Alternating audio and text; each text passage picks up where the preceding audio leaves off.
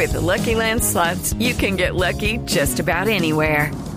This is your captain speaking. Uh, we've got clear runway and the weather's fine, but we're just going to circle up here a while and uh, get lucky.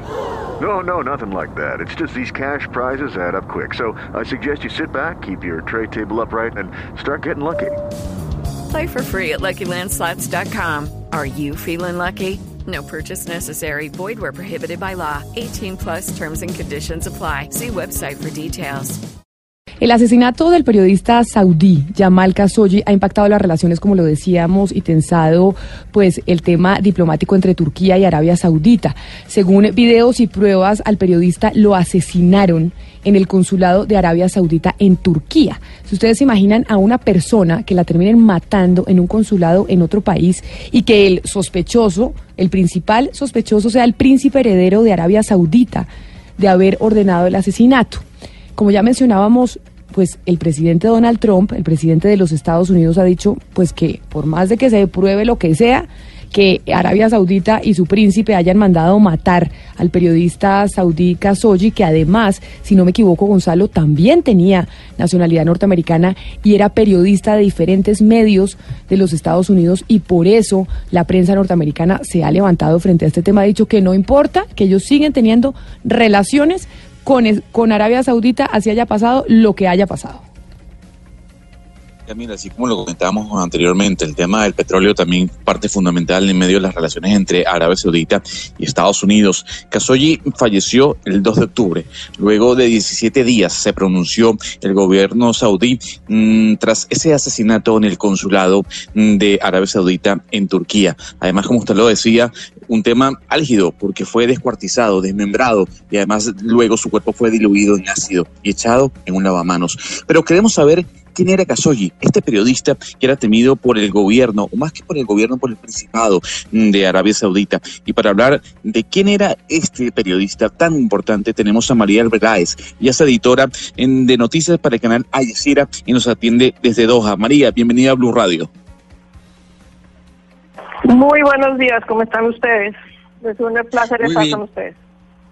Muy bien, María. Y por el otro lado, Camila, tenemos a Elías López. Él es editor digital del Washington Post, porque también queremos saber, bueno, qué es lo que está sucediendo en los Estados Unidos y cómo se visualiza desde Norteamérica la situación con el asesinato del señor Jamal Khashoggi.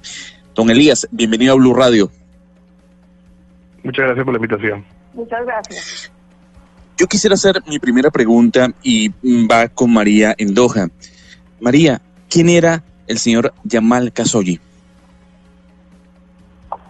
Bueno, eh, Jamal Khashoggi era un periodista saudí quien durante muchísimos años colaboró muy de cerca con, la- con el reino saudí, su país natal. Él fue mm, ayudante y secretario del príncipe Turki, quien fue en su época eh, em, jefe de inteligencia y luego fue embajador en los Estados Unidos. Eh, Khashoggi sirvió como uno de sus em, consultores especiales. Él también trabajó durante mucho tiempo en distintos periódicos, entre otros el Watan, en el que estuvo dos veces a cargo, un periódico saudí. Eh, Khashoggi en su, también es muy, muy conocido en los medios internacionales y también por sus posiciones de cerca de, de la familia real y de la- del gobierno de Saudí en su, en- durante muchísimos años.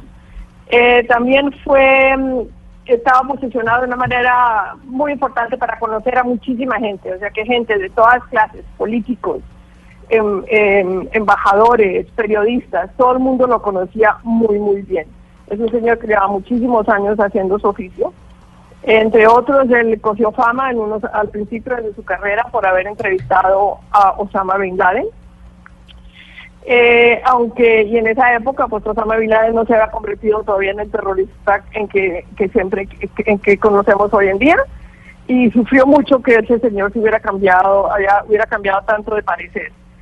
Em, él también em, eh, en sus últimas en sus últimas épocas em, él dijo ciertas cosas que obviamente ofendieron al gobierno de hoy el día del príncipe heredero Mohammed bin Salam que eh, hizo que tuviera que salir de su país y se fuera a refugiar a los Estados Unidos, de donde era residente, no ciudadano. Ok. Y desde allá eh, estuvo trabajando como periodista y como columnista del Washington Post. Permítame entonces, precisamente, María, porque ya que habla usted del Washington Post, también estamos, como lo decía Gonzalo, en comunicación con Elías, que es editor de opinión internacional del Washington Post.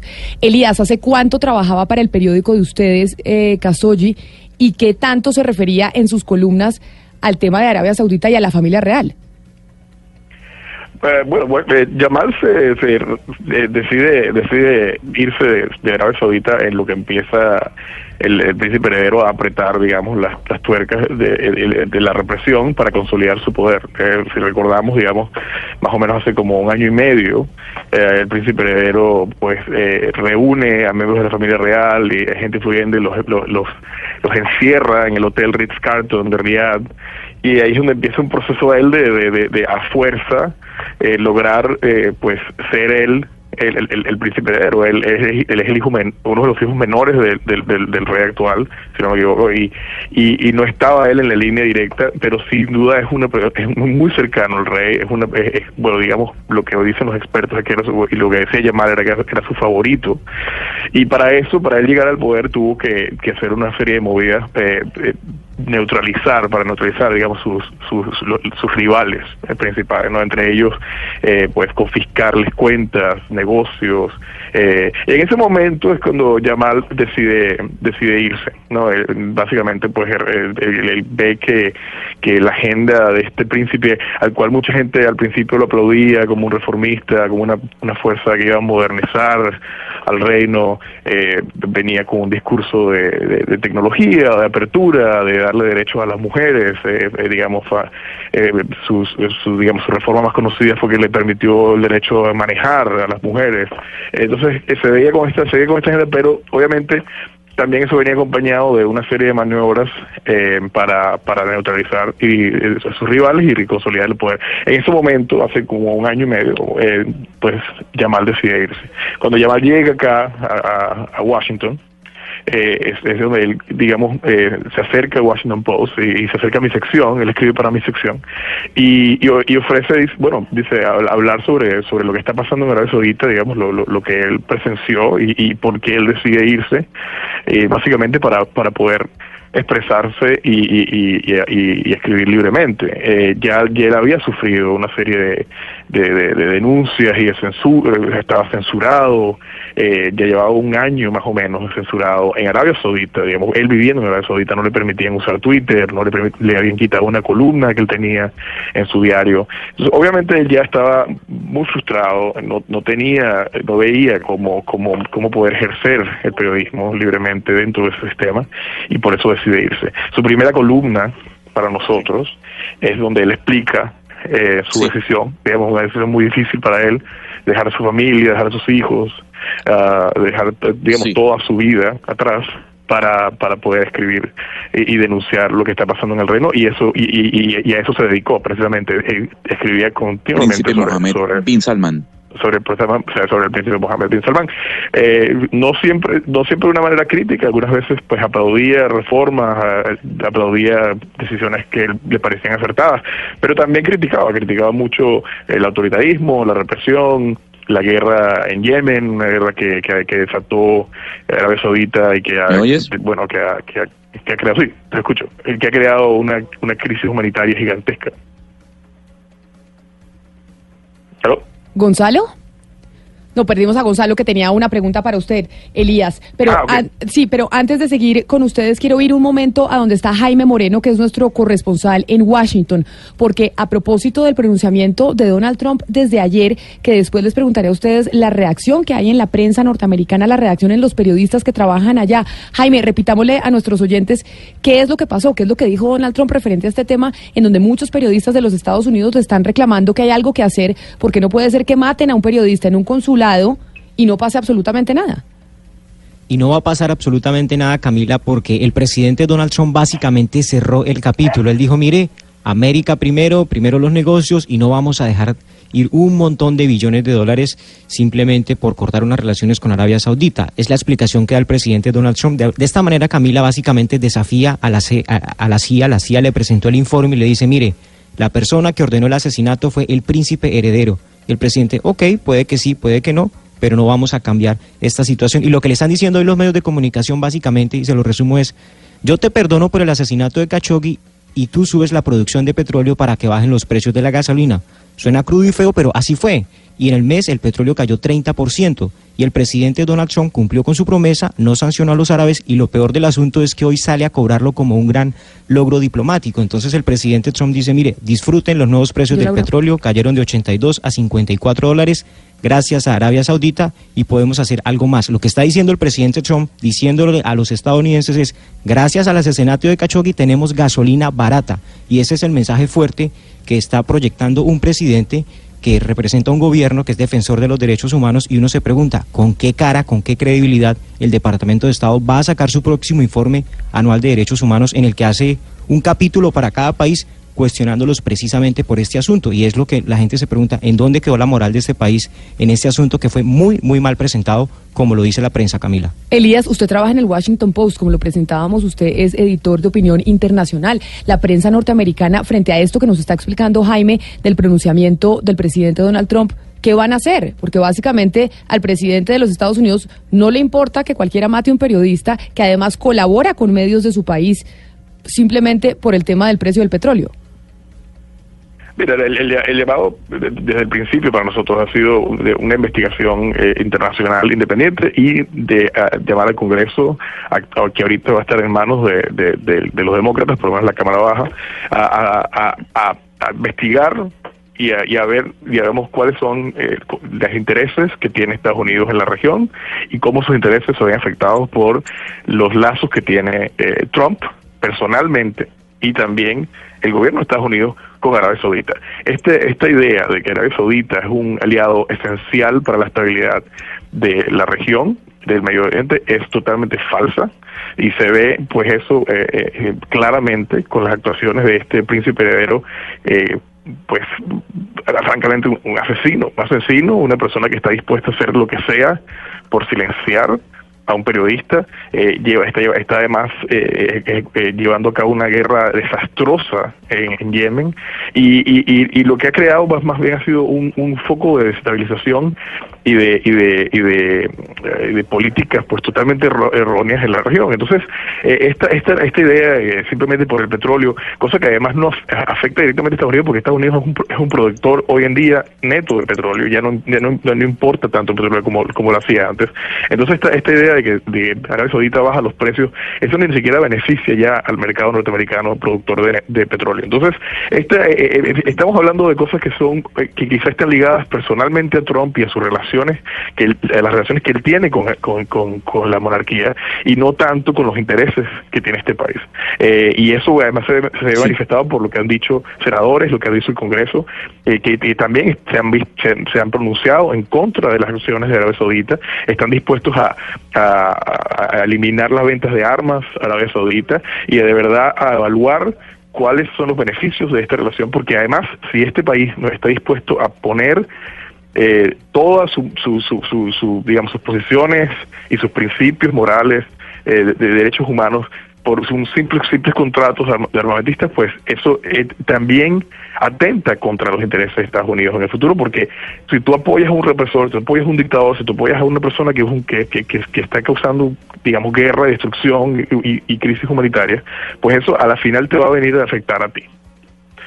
María, eh, ¿cuál es el poder que tiene el príncipe Mohammed bin Salman en eh, Medio Oriente? Digamos, en Arabia Saudita él ha, llegado a tener eh, poder total él ha cambiado la situación de su país, que hasta, hasta que él llegó al poder eh, puesto ahí por su padre, eh, ese país siempre se hacía por consenso de la familia real, de todas las decisiones grandes. Hoy en día él ha básicamente puesto en silencio a todo el mundo. Ahora, la presión internacional eh, es constante y muy grande. Ahora se verán, porque una cosa es lo que dice, lo que dice el presidente Trump, que ya tiene gran parte de sus de, sus eh, de parte de su gobierno, empezando por el Congreso, que es una de las primeras cosas que ha que ha traído a los demócratas y a los republicanos juntos eh, están contra las decisiones que, de, las cosas que ha dicho Trump. Pero en la región eh, siempre han tratado, siempre se han creído los fuertes en, en Arabia Saudita. pero la gran realidad es que están en una pelea en, gran parte porque ni a los Estados Unidos, ni a Arabia Saudita, ni a los Emiratos quieren tener relaciones con Irán. Con Irán. Y eso creo que si lo vemos de otra, de otra forma es en parte eh, a Estados Unidos y al presidente Trump eh, quiere cambiar las relaciones con Irán y dejar a Irán a un lado.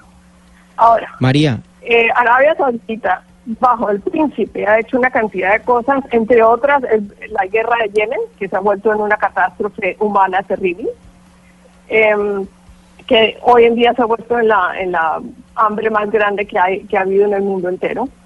Eh, está también em, el bloqueo que se le hizo a Qatar, iniciado por, el, um, por Arabia Saudita y por los, um, los Emiratos. Eh, pero es una situación bastante complicada y para nosotros siempre, siempre, ¿y qué va a pasar con la libertad de prensa? Eso es una de, de las cosas que más nos preocupa también aquí, porque lo que está diciendo, lo que están diciendo en este momento es que todos los periodistas somos blancos para cualquier persona que no le guste lo que estamos diciendo. María, justamente por el tema de la libertad de prensa, hoy en Arabia Saudita ¿Existe la posibilidad que los ciudadanos del común conozcan la versión que nosotros estamos hablando de lo que pasó o la gente allá solamente tiene acceso a la versión oficial? No, la gente tiene, la gente inoficialmente, la gente por otros medios se informa. La gente no habla de las cosas porque todo el mundo en este momento le tiene, tiene miedo a las consecuencias y por eso fue una de las razones principales por las cuales Khashoggi salió de su país. Eh, en este momento cualquier persona que hable contra el régimen de, MBS, como se conoce el príncipe, eh, tiene posibilidades de que le vaya muy mal. Porque la verdad es que muchas personas han salido a decir que, que no, esto no fue un caso único. Ah, han habido otros asesinatos, hay mucha gente que está bajo prisión, hay gente que está desaparecida. Y, y el príncipe, él quiere tener control total de todo. Pues es que usted, María, nos deja con la pregunta. que sea a cualquier precio. María, usted nos deja con la pregunta más importante precisamente sobre este tema, porque a veces en América Latina lo vemos supremamente lejano. Decimos, este es un periodista saudí, allá los gringos están hablando de ese tema, en Europa nosotros, ¿qué nos importa? Pero la pregunta que usted plantea es la realmente importante porque es un precedente para la prensa internacional. ¿Qué va a pasar con la libertad de prensa cuando a un periodista lo asesinan en un consulado, lo manda a matar un jefe de Estado? Y no pasa absolutamente nada. Y por esos minutos vamos a hablar con Reporteros Sin Fronteras. Pero antes quería agradecerle, María Arbeláez, por haber estado con nosotros aquí y contarnos un poquito el panorama de esta historia que a veces nos parece tan lejana. Feliz mañana para usted. Bueno, feliz tarde ya para usted que está en Qatar.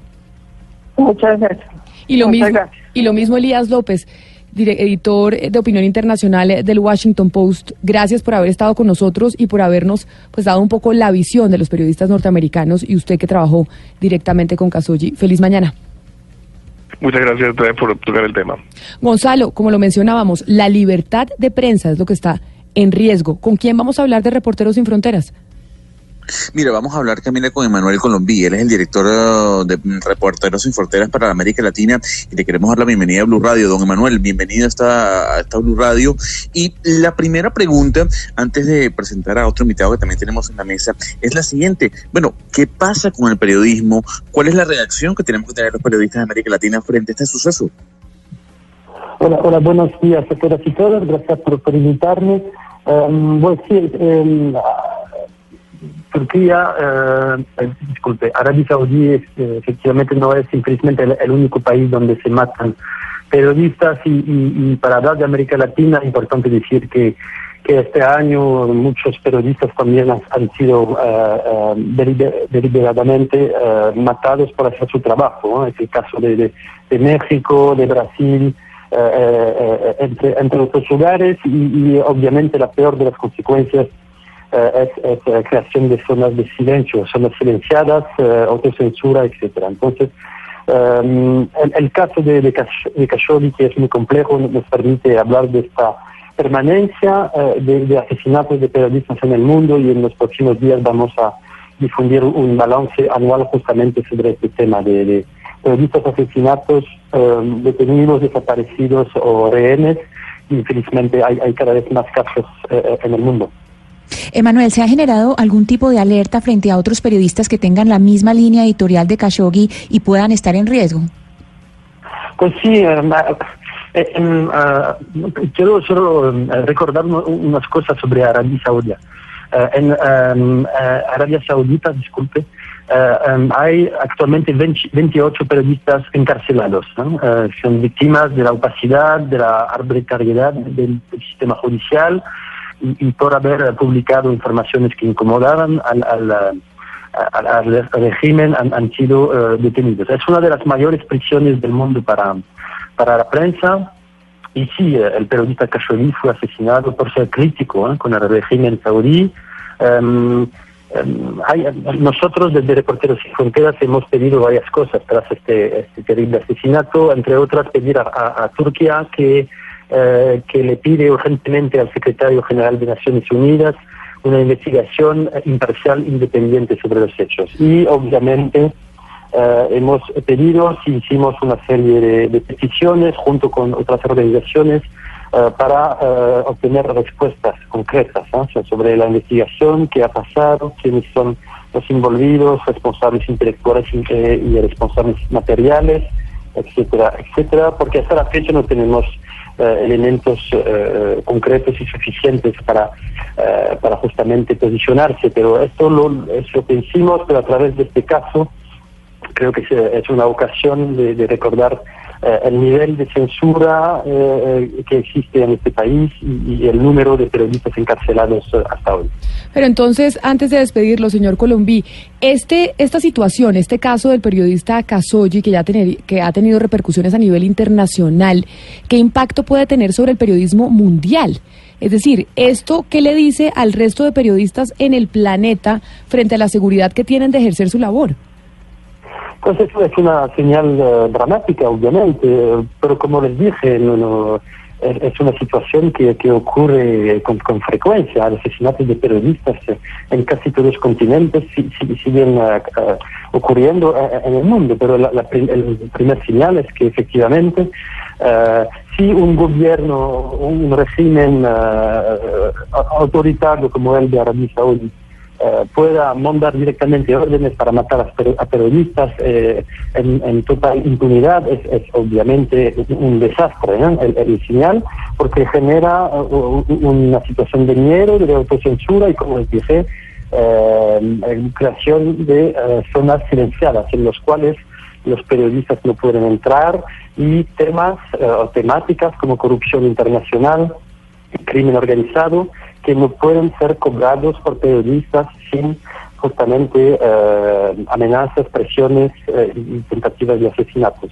Entonces la, señal es, muy grave y nosotros estamos ahora pidiendo, como les dije, eh, investigaciones imparciales, porque las consecuencias también cuando hay impunidad es, que se desvalorice el trabajo de, la prensa. si no se castiga si no se castigan los responsables de los asesinatos, eh, el, señal es aún peor. Es decir, pueden matar libremente a periodistas, no va a pasar nada y nadie va a investigar lo que pasó.